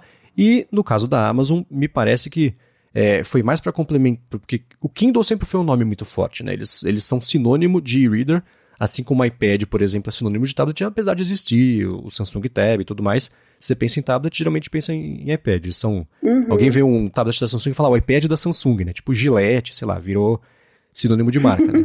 Exatamente. Mas a minha impressão é que a Amazon quis se apoiar no poder do Kindle para entrar no mercado de tablets, mas não deu muito certo, e isso está totalmente certo, porque eles lançaram isso depois que eles já tinham. É, eles, enfim, eles compraram lá Comixology, que era de quadrinhos, é, tem o Amazon Prime, tem o Amazon Music, então é um jeito de você consumir os outros conteúdos que a própria Amazon oferece, mas também com acesso a aplicativos dos concorrentes dela, porque antitrust está aí para todo mundo. Então, mas não, não, não, não, parece que pegou, né, o, o, Kindle Fire. Eles têm bala na agulha, eles podem arriscar todo tipo de, de iniciativa aí, vamos ver se dá certo, se não der certo, beleza. Uhum, não é toda é. empresa que pode apostar nesse tipo de coisa, assim, porque uh, se der prejuízo, o prejuízo nunca é pequeno. É, então, né? E voltando rapidinho a falar sobre esse Inkpad Color, ele é. Eu tô vendo um vídeo dele aqui agora e ele atualiza igualzinho a um e-ink mesmo, né? Então ele não tem exatamente uhum. uma taxa de atualização frequente, aquela daquela piscada maluca lisérgica na tela e tem ela a imagem nova, colorida. Mas é, é, é, são coisas que de passinho em passinho a tecnologia vai evoluindo. Eu não sei se você chegou a ver, foi no ano passado, acho que chamou bastante atenção, que era um carro que era é, é, inteiro adesivado de e-ink. Não. então ele trocava de cor. Era, ele estava inteiro preto, aí dava aquela piscada do e-ink ele ficava inteiro branco. E isso era controlado, então ele era, era uma transição que pegava desde a frente do carro e ia passando aquela onda de cor para ele trocar de cor e ficar ou branco ou preto, não lembro mais de uma cor para outra. E foi uma coisa que é, aí você pensa, por exemplo, numa tela colorida também, né? o ink colorido, dando suporte a isso também. Claro que a gente não vai sair na rua e vai ter um monte de carro trocando de cor a cada 5 segundos, mas ainda assim dá para ver como essas evoluções de tecnologia dá para começar a ser aplicadas em outras coisas também, o que a gente que gosta de tecnologia acha sempre bacana, né? É, interessante. Agora, Bia, me tira uma dúvida. A gente está falando sobre uso do Kindle, uso do tablet. O que, que determina para você, assim como a gente comentou no comecinho do episódio, o que, que determina o que, que livro que vai ser lido no Kindle, que livro que vai ser lido com páginas e com dedos?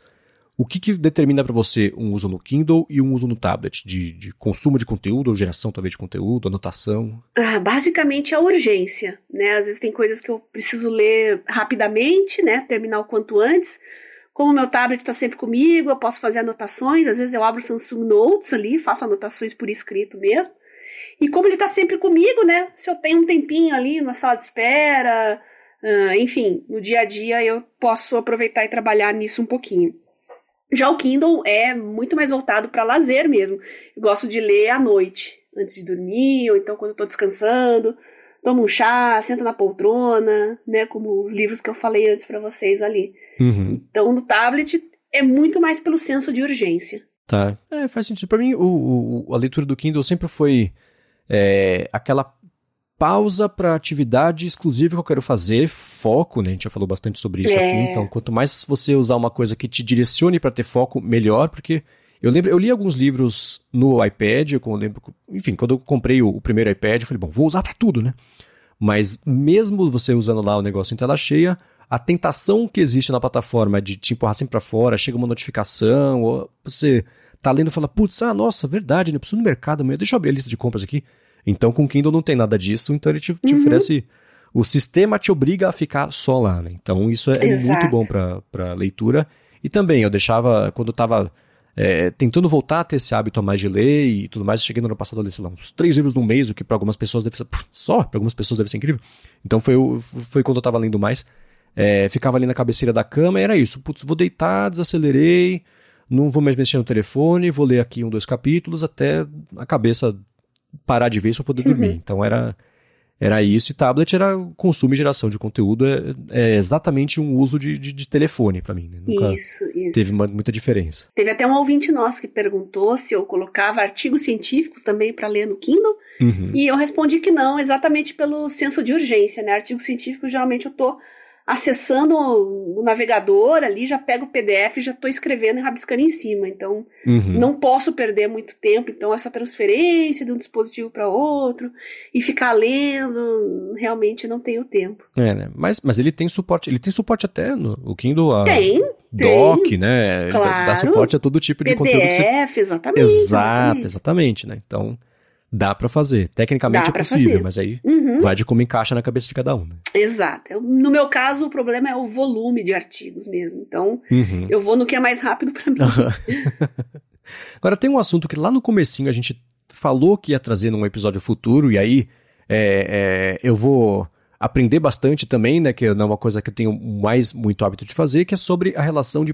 Tira, passando de livros, agora papel e caneta, caderno, anotação uhum. mesmo, né? Eu quero saber da Bia como você tira o máximo proveito disso, como é que você usa isso no seu dia a dia, mas antes quero tirar um minutinho aqui para agradecer ao Facode, que é a última patrocinadora do episódio de hoje, e quer falar com você que precisa fazer ou atualizar também o seu aplicativo da sua empresa, do seu produto, do seu trabalho. A AlphaCode é especializada no desenvolvimento de aplicativos para empresas que querem fazer sua transformação digital e ela fez já mais de 200 aplicativos, tanto para Android quanto para iOS, que foram baixados já mais de 20 milhões de vezes. E você que precisa fazer ou atualizar seu aplicativo, por ser um ouvinte aqui do, do área de trabalho, você tem um desconto bem bacana, então você pode falar com eles que eles vão resolver. E para falar com eles é o seguinte: acessa alphacode.com.br, vou soletrar a l p h a c o d e.com.br. Aí você bate um papo com eles, comenta se é um aplicativo que faz tempo que você tem só ideia, que você tá com uma grana agora para fazer, ou conseguiu investimento, quer fazer o aplicativo,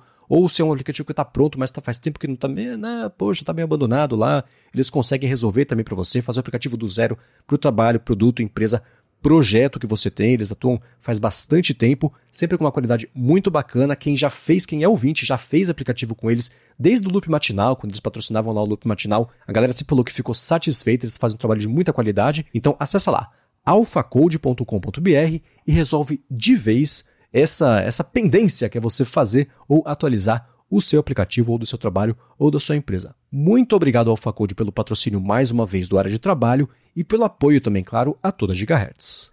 A AlphaCode está sempre apoiando o nosso trabalho aqui e a gente agradece todo esse empenho, essa confiança e a gente só recomenda para os nossos ouvintes em quem a gente confia, né? Uhum, 100%. Agora, Bia, uma coisa que a gente falou no comecinho e você falou, a gente, ah, esse é um assunto bacana, daria para ser um episódio inteiro, para não ser um episódio de três horas, não vai mais ser um episódio inteiro sobre papel e caneta. Mas esse é um assunto que eu sei que é muito, muito querido por você, né? Eu gosto muito de papel, gosto de caneta. Tenho coleção de canetas, tenho canetas tinteiro, que é um hábito, é um hobby, né? Considerando ah, que, que, não é, é uma coisa muito prática e eu gosto muito.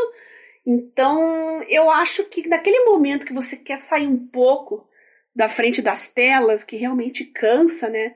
Às vezes eu preciso estudar mais tempo, eu já tenho as informações que eu li, que eu já marquei, que eu já sublinhei, e eu quero passar para o papel, né, as minhas impressões, as minhas observações eu tenho esse hábito de escrever, fazer resumo do que eu li, uh, colocar com as minhas próprias palavras aquilo que eu estou aprendendo. Isso é uma coisa muito importante né, para o meu aprendizado. E eu acabo fazendo isso também em papel e caneta. Mas lembrando que tanto os meus cadernos digitais, né, que eu escrevo, crio no tablet, quanto os cadernos de papel, tudo fica guardado no meu, no meu OneDrive. Né? Eu escaneio com o Cam Scanner, no caso, os cadernos de papel, né? Quando uhum. eu concluo aquele caderno, né, eu fecho, exporto num PDF para não passar por mais nenhuma modificação e guardo no meu OneDrive e guardo no Evernote também, por aquilo que nós já falamos em outros episódios, para achar coisas. E eu acho isso fantástico, porque o Evernote acha as coisas que eu escrevi com a minha letra. Ai, como eu amo isso. Então, eu guardo no, tanto no OneDrive para fins de compartilhamento também com outras pessoas, né? E no Evernote para buscas pessoais. Uhum, tá, é bem distribuído e bem organizado, dá pra ver, né? É. Agora, de canetas, você falou de, de, de, coleção de canetas, isso é, é, um assunto que eu acho muito curioso e, e para quem não conhece, eu não conhecia até pouco tempo, até o quão profundo ele é, né? A parte de canetas mecânicas e a, né? tem caneta de todo tipo, aquela coisa, uhum. várias tecnologias diferentes para para tinta descer e ser ativada, desde você falou de, tinte, de tinteiro até a esferográfica normal que a gente usa no dia a dia, né? E o mecanismo de ativar uma coisa para outra. E tem até aquela coisa assim, ah, essa caneta aqui, geralmente uma caneta mecânica tem 17 partes, essa aqui ela foi feita só com 6, isso quer dizer que a durabilidade uhum. maior e tal. É muito louco ver como tem uma profundidade que não acaba, né, sobre esse assunto. É. E por isso que, apesar de ser um hobby muito específico, ele é um hobby enorme, né? E, não tem fim. Nossa. É, é verdade. E no meu caso, especificamente, eu gosto de canetas japonesas. A minha coleção uhum. de canetas japonesas que tem uma escrita mais fina, eu gosto de precisão Então, as, as pontas, os japoneses são os que fazem as pontas mais finas mesmo, sem correr o risco de engasgar, sabe quando arranha no papel? Esse é o, uhum. é o problema de caneta muito fina, né? Não tem aquela fluidez de tinta. E os japoneses resolvem esse problema como ninguém. Então, você tem pontas extremamente finas, mas ao mesmo tempo muito macias e fluidas. A é, tecnologia então, evolui, não é, não tá falando só de computação, não, evolui para tudo, né? E se vocês forem ver o que, que os japoneses criam em termos de caneta, lapiseira, nossa, vocês vão se surpreender, vocês vão ficar de queixo caído, que cada hora sai uma novidade, né, tipicamente japonesa. E eu adoro. Uhum. É, então, o, uh, juntando vários assuntos, só que legal. lembro quando eu li a biografia lá do Johnny Ive, o primeiro produto que ele fez de verdade, o primeiro projeto pago que ele teve na vida, foi desenhar uma caneta para uma empresa japonesa. A caneta, acho que. Uhum. Eu não sei se era a empresa ou a caneta, que era a TX2. Eu vou deixar aqui na descrição do episódio, e é exatamente isso: uma ponta fininha. E se olha, parece uma caneta que teria sido feita pela Apple, que ela é branca, né? Ela uhum. tem, né, tem a parte de você colocar no bolso e tudo mais. Na lateral parece ser emborrachado com umas ranhurinhas para ficar mais fácil de, de você escrever também. Mas você tinha falado da caneta com a, com a, ponta mais fininha, eu lembrei do projeto do Johnny Ive, fui atrás agora, e de fato é uma caneta japonesa que ele desenhou. Eu tentei muito achar essa caneta na época, mas não consegui para ter aqui de, de coleção. Mas é exatamente isso também. Então o lance para você é o fato da ponta ser fininha ficar mais, mais confortável de, de escrever por causa disso. Isso, e ao mesmo tempo bem macia, fluida e super pigmentada, porque, como eu disse, eu escaneio as coisas depois. Então, uhum. eu não uso esferográfica comum. Não uso mesmo, porque não fica tão forte, tão nítido na hora de você escanear. Por mais que as câmeras hoje estejam ótimas, os aplicativos é, também, eu já gosto de pegar uma caneta bem pigmentada, por isso que eu gosto de caneta tinteiro também, uhum. pra não escapar nada na hora de escanear, ficar tudo perfeito. Tá, você tem uma específica que você indica que daria pra galera hum. ir atrás e comprar Ai. e usar no dia a dia? Eu gosto de todas as da Pilot, eu gosto. Deixa eu, deixa eu dar uma olhadinha que eu tenho aqui. Tenho Pilot, eu tenho Sailor, eu tenho uma Lamy, Lamy é alemã, tá? É a ovelha uhum. negra aqui da, da, da minha coleção. Mas eu gosto de, tem marcas alemãs muito, pra você que escreve maior, que não faz questão de ter pontas tão finas, tem a Pelican, tem Lamy, Caveco, acho que essas são as principais, né? Mas japonesa uhum. favorita minha é a Pilot. A Pilot tá. e a Uni. E para quem tá começando, olhando para esse assunto agora, falando, nossa, que interessante, quero saber mais. O que, que é, o que diferencia uma da outra na hora de comprar? Ela é esse tipo é mais dedicado para pessoas. Você falou, ah, pessoa que não, não, quer escrever tão pequenininho ali, pode ser alemã, por exemplo, que dá para escrever é. de um jeito mais robusto, não sei, assim como os alemães? É, sei, o tamanho da letra, quais são as essencialmente. Tem gente que tá. escreve, tem uma letra maior de tamanho, tem pessoas que têm letra menor o tamanho da ponta é basicamente o tamanho da sua letra. Então, uhum. as, a escrita ocidental é muito diferente da japonesa, que tem os caracteres uhum. bem intrincados, né? Agora, se você é de exatas, você vai gostar muito da, dos utensílios de escrita japoneses, porque tem a ponta uhum. fina e te dá uma precisão muito grande. Você vai escrever potências, por exemplo, vai fazer uma integral ali que você coloca os caracteres bem pequenininhos. Então, ele fica pequenininho, mas fica super legível. Isso é uhum. fantástico. Inclusive, tem uma lapiseira uh, que eu tenho aqui, que é da Uni, que é a Kurutoga. Ela tem um mecanismo que ela gira o grafite. Então, uhum. quando você ela, você escreve, você levanta ela do papel, ele tá girando, então você tá com a ponta sempre afiada. Ah, Sabe quando legal. você tá escrevendo com um grafite, ele começa a ficar meio grosso e você tem que mudar a posição uhum. da lapiseira para não ficar tão grosseiro, digamos assim.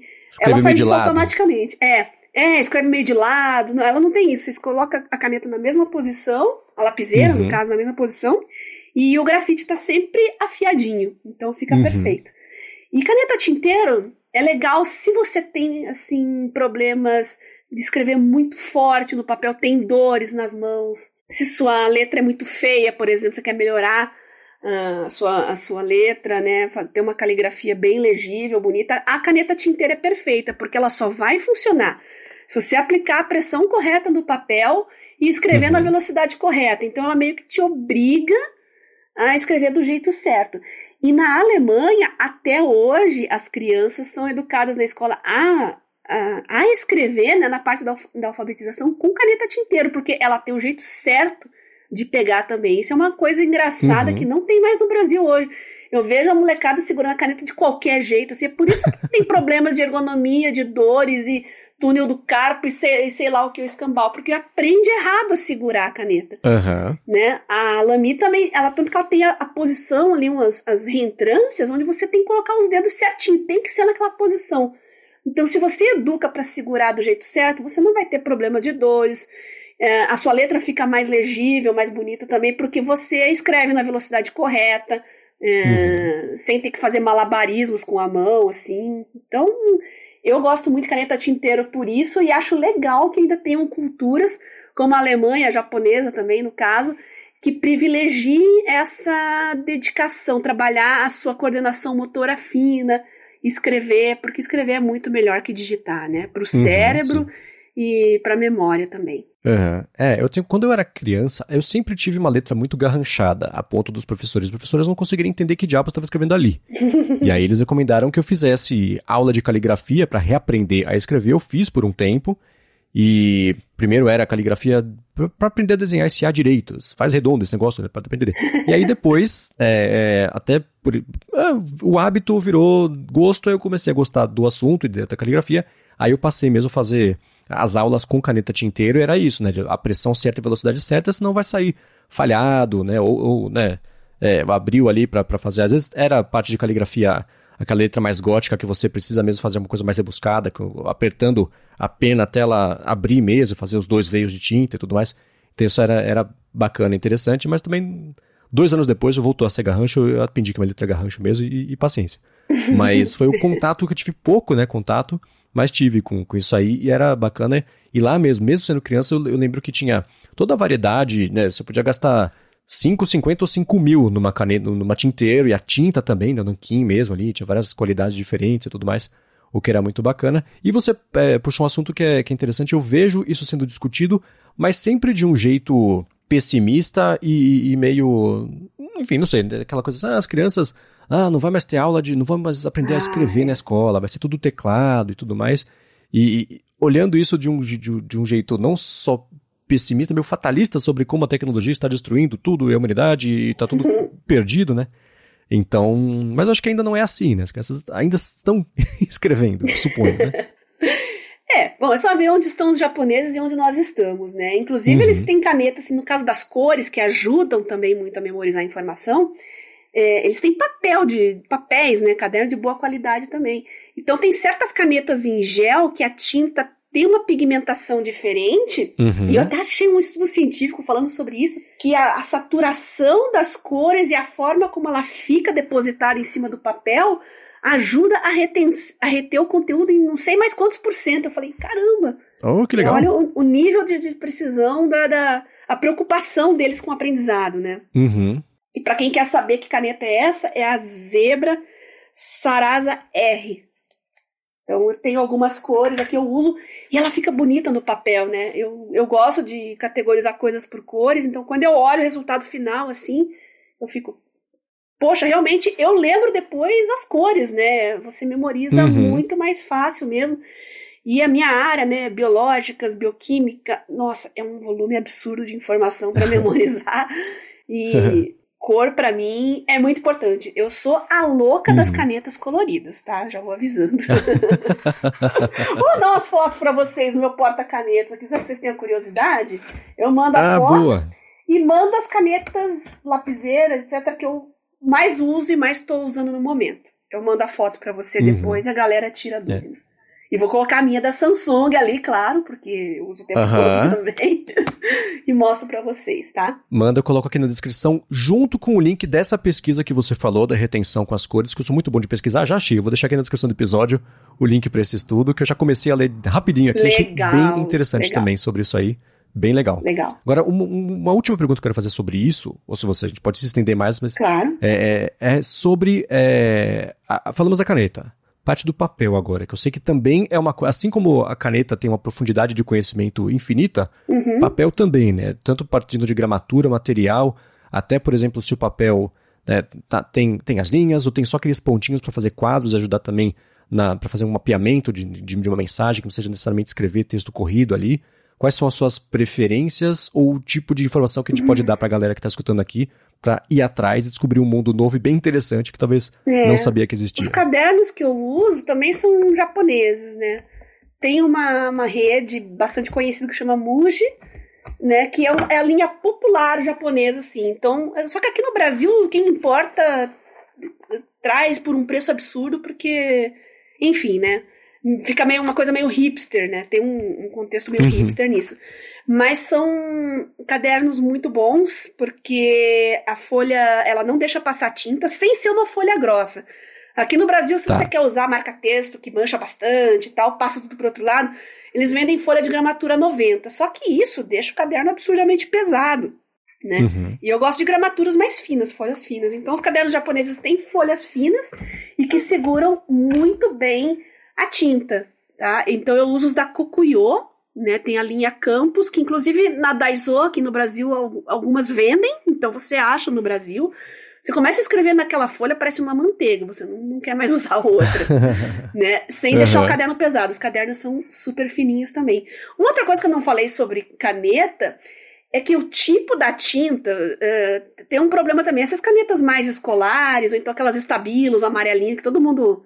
É, o sonho de desejo de, de todo estudante, né? elas, elas têm um fading com o tempo. Elas, você já deve ter percebido isso. Escreve um post-it, cola na parede, ela começa a, a clarear e sumir depois de um tempo. Então, se uhum. você usa. Essas são as canetas com tinta base de água. Se você pegar uma base de pigmento, ela nunca mais desaparece. Então, se você usa uma caneta dessas e mais um papel acid free, que eles chamam, né? Uh, você tem cadernos aí que podem durar um século, dois séculos. E a prova disso são os escritos, por exemplo, do Hemingway, né? Que a Moleskine gosta muito de, de mostrar, que uhum. escrevia as, os, os rascunhos dos romances deles nesse tipo de caderno e estão perfeitos até hoje. Né, os cadernos de laboratório da Marie Curie, do marido dela também, com caneta tinteira e com folhas desse tipo, você só não vai pegar porque estão todos cheios de radiação, infelizmente. Eles ficam guardados em, câmaras, é, em câmaras de chumbo. É incrível isso. As anotações de laboratório dela estão guardadas em câmaras de chumbo por causa do altíssimo nível de radiação, já que ela trabalhava com isso, né?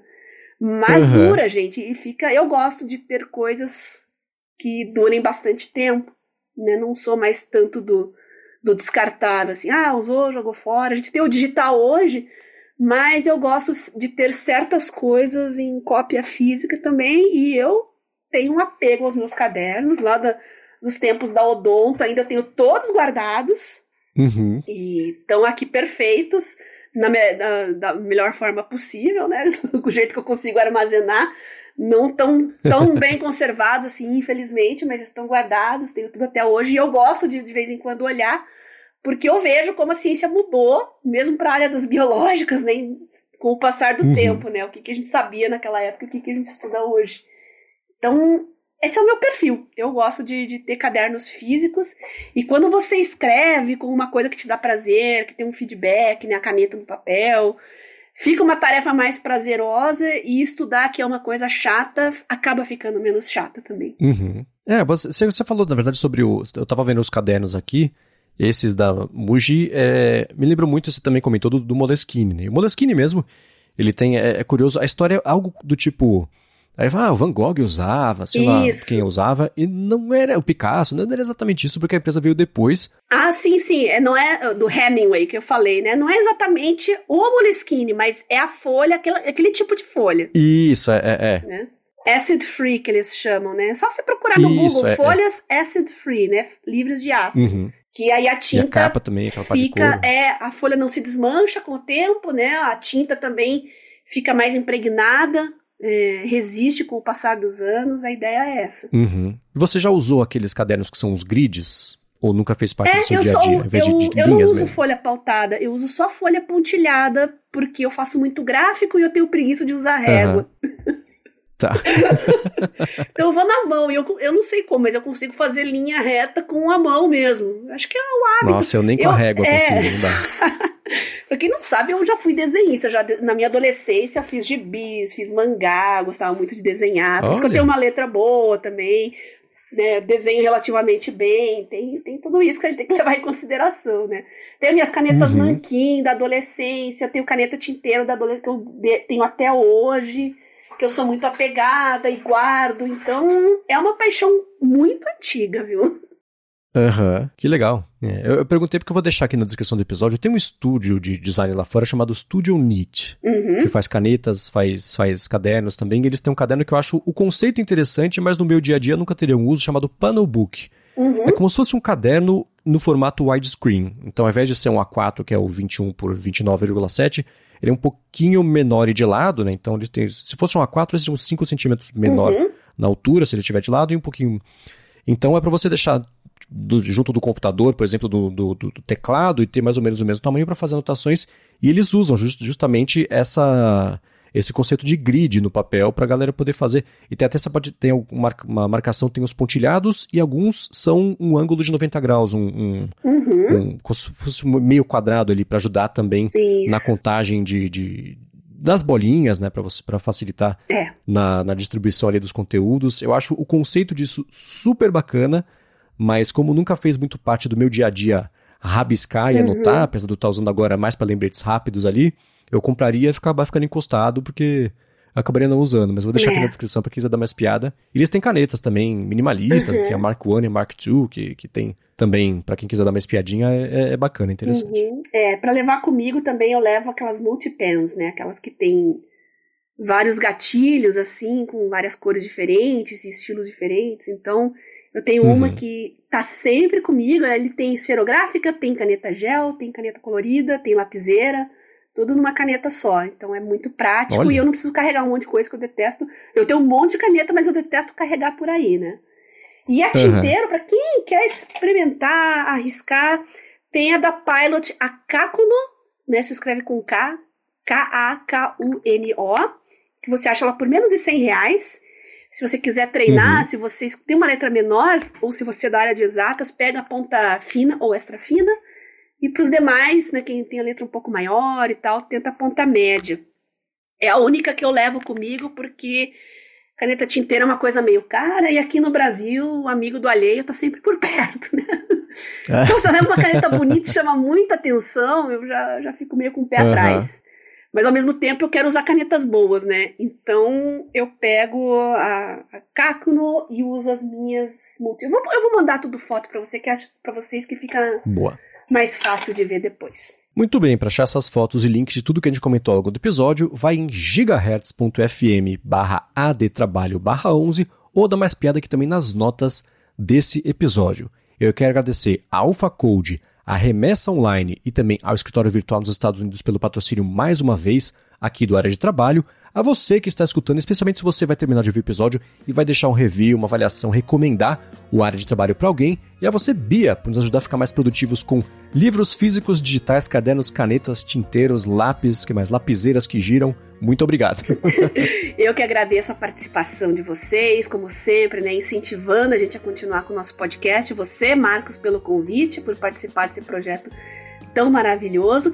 E se vocês quiserem saber mais sobre esses tablets, quiserem mais dicas de estudos também, uh, ser mais produtivo nos estudos também, manda uma mensagenzinha para mim lá no Telegram. Se vocês tiverem interesse, a gente compartilha algumas informações e a gente pode, por que não, abordar mais profundamente alguns tópicos aqui no área de trabalho no futuro. E eu tô devendo para vocês o Remarkable e o Onyx Book, prometo que eu vou falar deles mais para frente, tá bom? É isso aí. E excelente ponto, né? A gente falou sobre no comecinho do episódio sobre um feedback que a gente tinha recebido do Silas para falar um pouquinho mais sobre Kindle. Ó que legal, o episódio inteiro deu sobre Olha, isso, espero que informações bacanas. Então, temas que vocês quiserem que a gente se aprofunde, vem falar com a gente que a gente faz episódios sobre isso. E Bia, para falar com você então, como é que faz? No Telegram, arroba Bia Kunze e no Twitter, arroba Garota Sem sem fio. Muito bem, eu sou MVC Mendes no Twitter, apresento aqui na Gigahertz toda segunda-feira o A Fonte com Felipe Espósito e toda sexta-feira o Área de Transferência com Gustavo Faria, Guilherme Rambo e também com Bruno Casemiro. E fora da Gigahertz, apresento todas as tardes um noticiário de segunda a sexta da Alura, que é o Bolha Dev sobre tecnologia, inovação e desenvolvimento. Muito obrigado por estarem aqui até agora e a gente volta na semana que vem. Beijoca sem fio a todos e até semana que vem.